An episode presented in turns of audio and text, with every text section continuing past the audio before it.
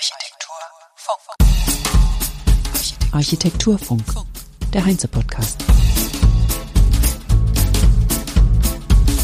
Herzlich willkommen zum Heinze Architekturfunk, Episode 106 am 8. Juni 2023. Ich bin Kerstin Kunekat und bevor es losgeht, eine kleine Hausmitteilung. Der Newsletter bauwende-news.de fasst euch jede Woche Neuigkeiten zum Thema nachhaltiges Bauen zusammen. Es geht dabei um Klimaschutz in der Architektur und in der Bauwirtschaft. Und wenn ihr dahingehend nichts verpassen wollt, könnt ihr die Bauwende News direkt auf der Blog-Website abonnieren, die ich in den Show Notes auch verlinke.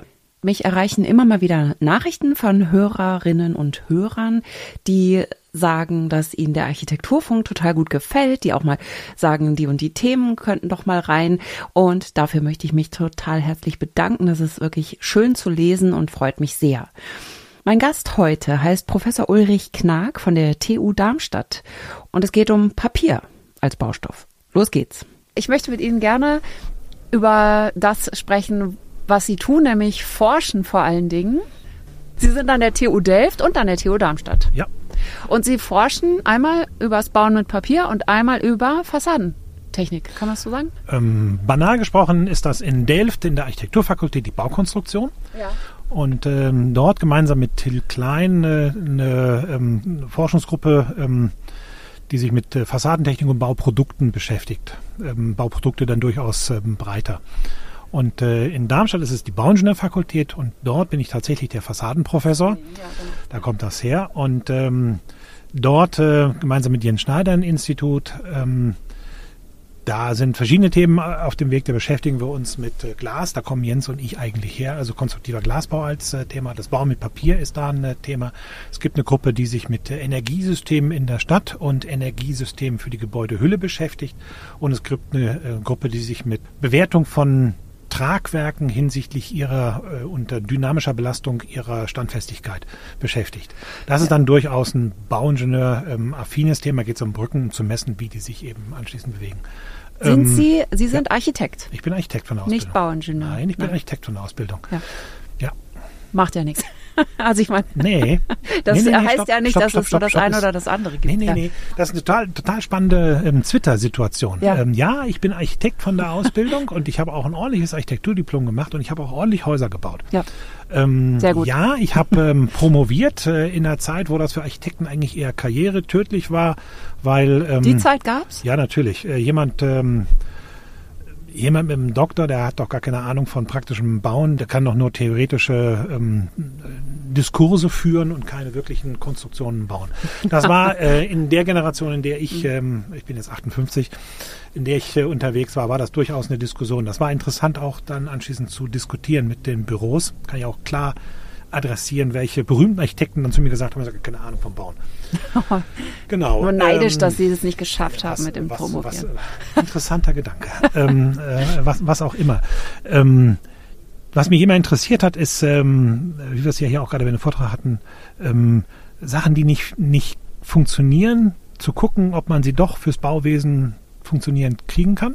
Da kommt das Glas-Thema ähm, aus der Zeit, aus der ich eben komme, Ja. ähm, sehr deutlich daher, wo wir eben klar gelernt haben mit den Schwierigkeiten, die das Material Glas hat, dass es spontan versagt, ohne dass wir erkennen können, wann, ähm, umzugehen und das dann zum Beispiel durch Laminieren ähm, zu lösen als, äh, als Lösung.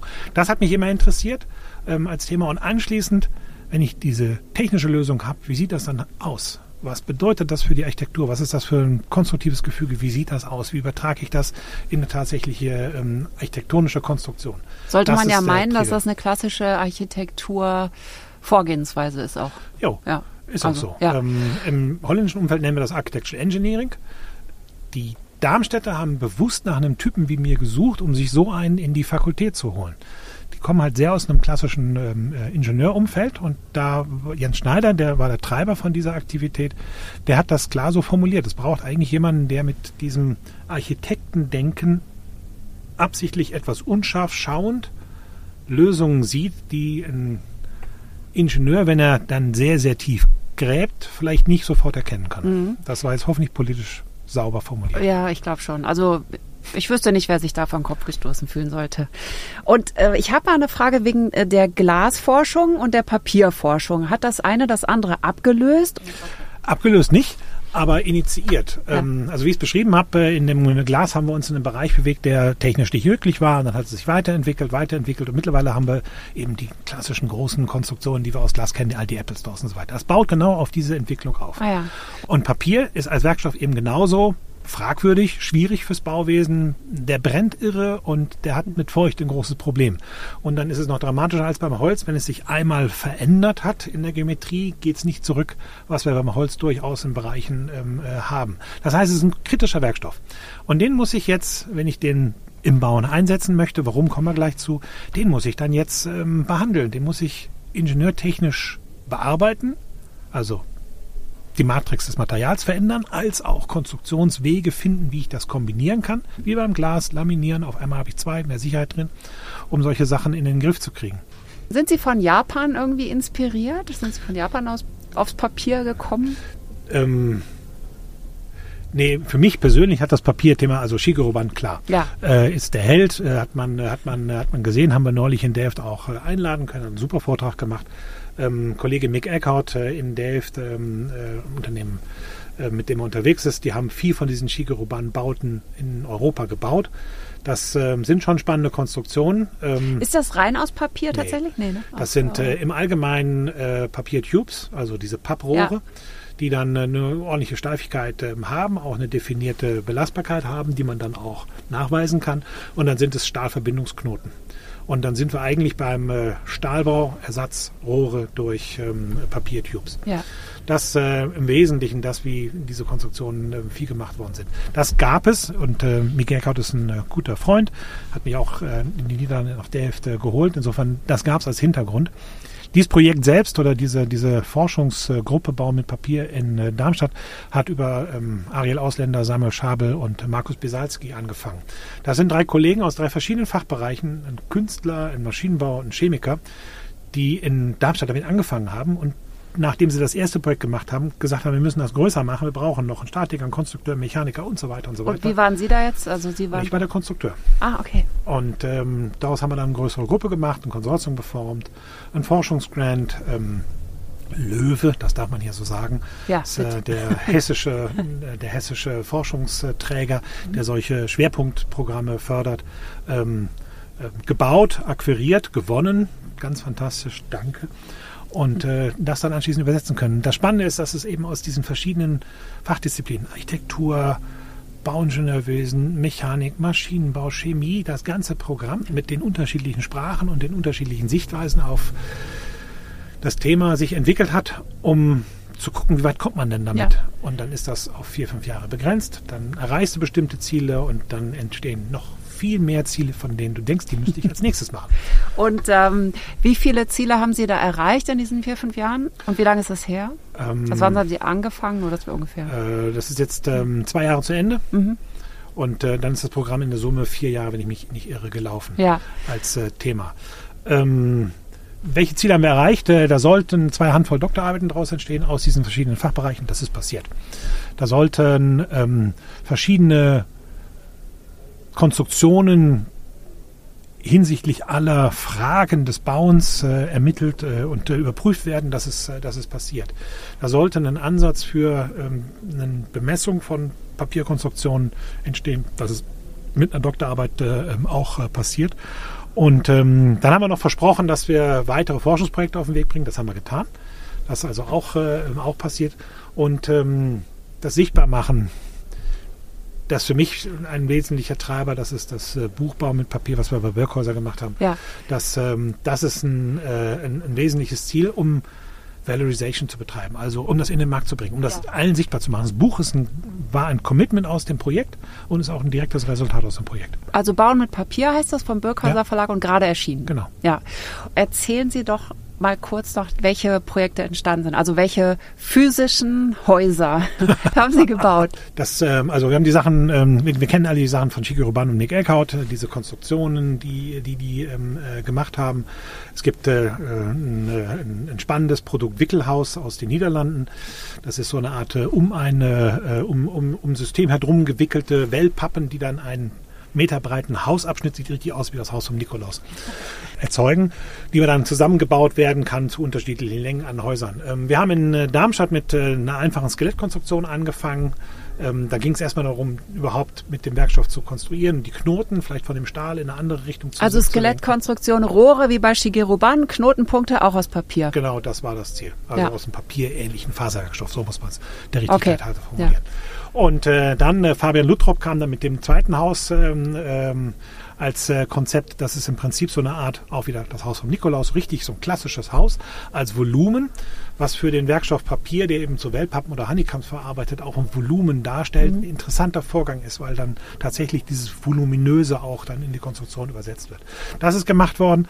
Dann hat äh, Jerzy Latka, ein Kollege aus ähm, Wroclaw in Polen, äh, drei kleine Projekte gebaut. Äh, da sollte ein Impact-Haus, ein Wasserhaus und ein Feuerhaus entstehen. Was das, ist ein Impact-Haus? Da ging es darum, welche Last kann ich auf das Haus draufwerfen, ohne das umfällt. Haben okay. wir dann gemacht. Dicken, und Wandstärke ungefähr, nur, dass man sich das mal vorstellen kann? 10 Zentimeter. Ach nur, Skelettkonstruktion okay. 10 Zentimeter ja. und das hat gut gehalten. Also 10 also, Zentimeter und ein kleines Haus, man konnte reingehen genau. und drei Leute genau. vielleicht. Genau, so. genau. Ja. So ein und, Modell, äh, ein riesengroßes genau. Modell. Ja. Und dann haben wir eins, was sich mit Feuchtigkeit auseinandersetzen sollte. Das hat nicht so gut funktioniert. Das, das ähm, ist, das ist zerflossen. Ja, ja, okay. und äh, dann gab es äh, eins, ähm, was sich mit Brandschutz auseinandersetzen äh, sollte. Da haben wir einen klassischen Wandaufbau für Bau mit Papier benutzt. Und das ist ähm, sofort abgebrannt wie irre. okay, Sie haben, und das dritte? Das, das, war das, das, vierte, das vierte ist dann äh, Zukunft Bau gewesen. Da haben wir dann die verbesserte Wandkonstruktion, sowohl was die Feuchtigkeit angeht, da haben wir mit äh, Tetrapack gearbeitet, als auch was den Brandschutz angeht, indem wir eben mit Opferschichten gearbeitet haben, aufgestellt. Das ist dann auch in Flammen aufgegangen, ähm, hat aber bewiesen, dass dieses Feuer, was da drin entstanden ist, das Haus nicht direkt killt. Das heißt, wir sind eigentlich diesen Schritt weitergekommen in unserer Entwicklung. Richtig klassische Forschungsentwicklung. Mhm. Das haben wir dann schön auseinandersägen können und weiter untersuchen können. Jetzt haben wir einen Wandaufbau, von dem wir eigentlich überzeugt sind, dass der, naja, F30 schafft von der Zeit, nicht zertifiziert, aber diese 30 Minuten tatsächlich am Feuer stand. F30 ist Zimmertrennwand in der Wohnung? Ja, zum Beispiel. Ja. Oder Einfamilienhaus. Also das heißt, wir sind jetzt aus dieser Richtung in dem Bereich, wo wir uns trauen zu argumentieren, dass man das denken kann. Ja. Ähm, das ist noch lange nicht in der Zulassung sofort übersetzbar. Ja. Sind Sie zu dem Schluss gekommen, dass Papier ein sinnvoller Baustoff ist? Da müssen wir noch drüber reden. Die Argumentation, die wir hier bei diesem Bau mit Papier führen, ist äh, Recycling ist, äh, ist die Kernaussage. Kreislaufgerechtes Bauen quasi. 1A-Material dafür. 1A-Material dafür. Ähm, Holz auch, weil es CO2 speichert, solange das Haus bestehen bleibt. Ja. Wenn ich das Haus dann nicht mehr haben will, dann wird es verbrannt. Dann ist das CO2 wieder freigesetzt. Bei wir Papier haben, haben, wir das ja nicht. Nee, Papier wird recycelt. Und äh, wie mir dann ähm, Kollege ähm, Schabel formuliert, 20 Zyklen, problemlos. Das heißt, äh, ich kann 20 Häuser fünf Jahre bespielen, macht 100, ohne dass ich einen CO2-Impact wieder und wieder erzeuge. Und das Recycling selber, ist das CO2-intensiv? Ähm, energieintensiv. Das also heißt, CO2 ähm, dann. Ja, auch ja. dann auch CO2. Und da sind wir auch an einem Punkt, da müssen wir auch eine Bewertung noch machen, müssen wir Ehrlichkeit halber formulieren, müssen wir auch noch eine Ja, Sie sind ja auch mitten in der Forschung. Ja, ne? müssen wir eine Bewertung machen, äh, ähm, wie intensiv das tatsächlich wird und in welchen ja. Prozessen man dann da unterwegs ist. Ja. Aber das prinzipielle Möglichkeit, dass das Material eben wieder zu einem Haus werden kann, das ist das, was mich hier am meisten treibt. Papiermangel, ist das ein Thema? Oder ist genug Recyclingpapier im Umlauf? Ich meine, klar, Kartons gibt es zu Millionen, da kann man wahrscheinlich viele Häuser draus bauen. Ich kriege unterschiedliche Signale aus der Industrie. Ich kriege äh, von manchen Papierherstellern ähm, äh, klar das Signal, äh, kannst du uns bitte einen neuen Markt zeigen, wo wir mit unserem Material hinein können. Mit Papier, nachdem IKEA keine Kataloge mehr braucht, hat es dann da interessant. Auf einmal, ja klar, das ist natürlich jede Menge Papier, ja, alle Ikea-Kataloge, hat es dann da auf einmal sofort eine Nachfrage gegeben. Was können wir jetzt als nächstes machen? Interessantes ja, Problem. Ne? Interessant, ne? ja. ähm, wenn man dann mit denen darüber redet, dann sagen, ja, aber die ganzen Amazon-Kartons, die halt verschickt werden, ähm, die sind dann durchaus was, was auffängt. Ähm, trotzdem, mach uns da einen neuen Markt. Das ist die eine Richtung. Und die andere Richtung sagt, Wir wissen gar nicht so genau, ob du ganz viel von unserem Papier kriegst, weil wir wollen es als selber wieder weiter benutzen. Das Papier, was ich mir dann aus diesem Papier-Recycling-Zyklus nehme, ist ja quasi nur geliehen. Das kommt ja nach ein paar Jahren wieder zurück, wenn das Ja. Haus nur ein temporäres Gebäude ist. Insofern, ich nehme es ihnen nicht weg. Ich benutze es nur für fünf Jahre, leih es mir und gebe es dann wieder zurück. Welche Häuser brauchen wir fünf Jahre lang?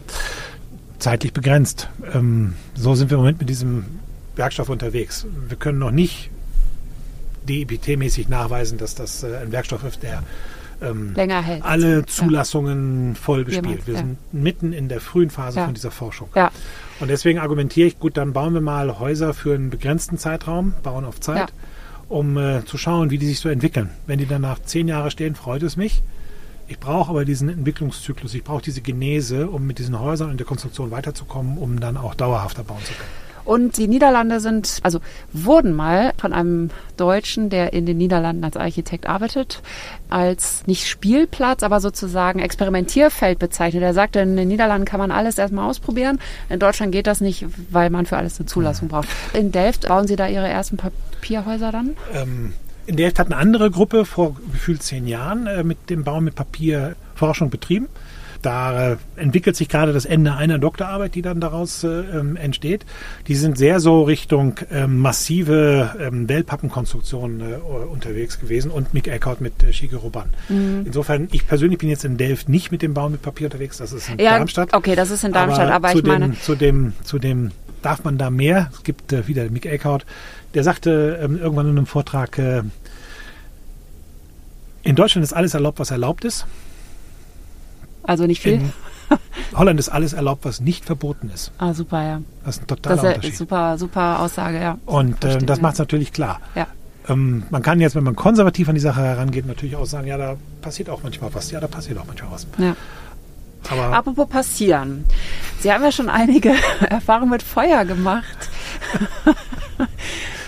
ähm, meinen Sie, man kriegt das auch ähm, umweltfreundlich hin, das Papier so zu präparieren, dass es nicht brennt, abbrennt so schnell? ja, wir haben ja, was weiß ich, in den 50er, 60ern große, große Angst gehabt vor Feuer und Holz. Ja. Und, ähm, Aber wie da- kriegt man, ist das äh, umweltfreundlich imprägniert? Nee, ich will es ja gar nicht imprägnieren. Ah ja, okay. Ähm, und Lackieren. Wir haben, wir haben, nein. Wir haben, äh, wir haben im Holz gelernt, damit umzugehen. Ähm, konstruktiver Brandschutz heißt das dann. Ja. Das heißt, wir wissen, wie lange die Verkohlungszeit ist einer Oberfläche. Ähm, äh, und Also Sie wollen das konstruktiv lösen, ja? und das ist ein Weg, mit dem man das tatsächlich gut lösen kann. Okay. Und den verfolgen wir im Moment auch bei den Konstruktionen, die ich beschrieben habe. Mhm. Ähm, das heißt also, dieses F30 kriegen wir hin, indem wir da eine 2 cm dicke Pappschicht produzieren. Die trägt dann auch. Die wird durch die Honeycombs ja. dazwischen dann ausgesteift, dann knickt die nicht, aber die ist Ja, dann durchaus klar, in der Lage. super, ja, logisch, So, ja. das ist natürlich die Strategie. Ja. Rebecca Bachs äh, Doktorarbeit, die in diese Richtung sich äh, im Wesentlichsten entwickelt hat. Und ähm, äh, Alex Wolf, der das gerade im Moment in Darmstadt sehr in diese Richtung äh, weiter treibt. Schnitt. Markus Bisalski aus der Chemie kommt mit Beschichtungen und sagt, dass er durchaus in der Lage ist, Beschichtungen zu erzeugen, die quasi den Sauerstoff auffressen im Brandfall und dadurch dann den Brandstart und auch den Brandprozess verlangsamen können. Die sind aber nicht umweltschädlich. Ähm, und er formuliert auch, dass es nicht umweltschädliche Systeme sind. Wir haben bloß noch nicht die Kapazitäten, um das tatsächlich flächendeckend ähm, einzusetzen. Und es ist eine Beschichtung auf dem Papier. Ja. Wenn ich dann mehrere Schichten anfange zu überlagern, wenn ich dann anfange zu schneiden, dann weiß ich noch nicht genau, wie das sich da verhält. Da ist noch, ähm, da ist noch viel Zu forschen. zu forschen. Das klingt wirklich auch sehr vergnüglich. Ich kann mir das vorstellen, dass man dann das Haus, wenn man das dann anzündet, dass man voller Begeisterung die Gruppe davor steht und die Zeit misst, wie lange das dauert, bis es dann in Asche vor einem liegt. Das Haus von Jerzy Latka, ähm, also ist nicht sein Haus, das hat er mit Studenten gebaut. Was wir als äh, erstes Experiment äh, angezündet haben, das war vergnüglich, ist eine schöne Formulierung. Du stehst dann da mit der ganzen Truppe und freust dich, dass er da jetzt aufgebaut wird. Da kommt die Brandlast ran, dann wird das angezündet und du denkst, kannst gleich im Computer irgendwelche Daten lesen und nach acht Minuten ist das Ding abgebrannt. Das hat uns alle erschreckt.